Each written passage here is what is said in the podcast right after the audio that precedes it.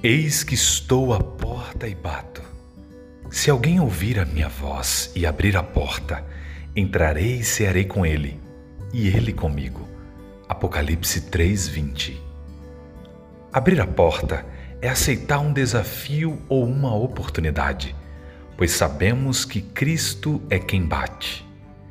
Abrir a porta é estar disposto a enfrentar o desconhecido, é deixar que Cristo nos guie é andar junto dele todos os dias das nossas vidas. Abra a porta, deixe a verdade te libertar.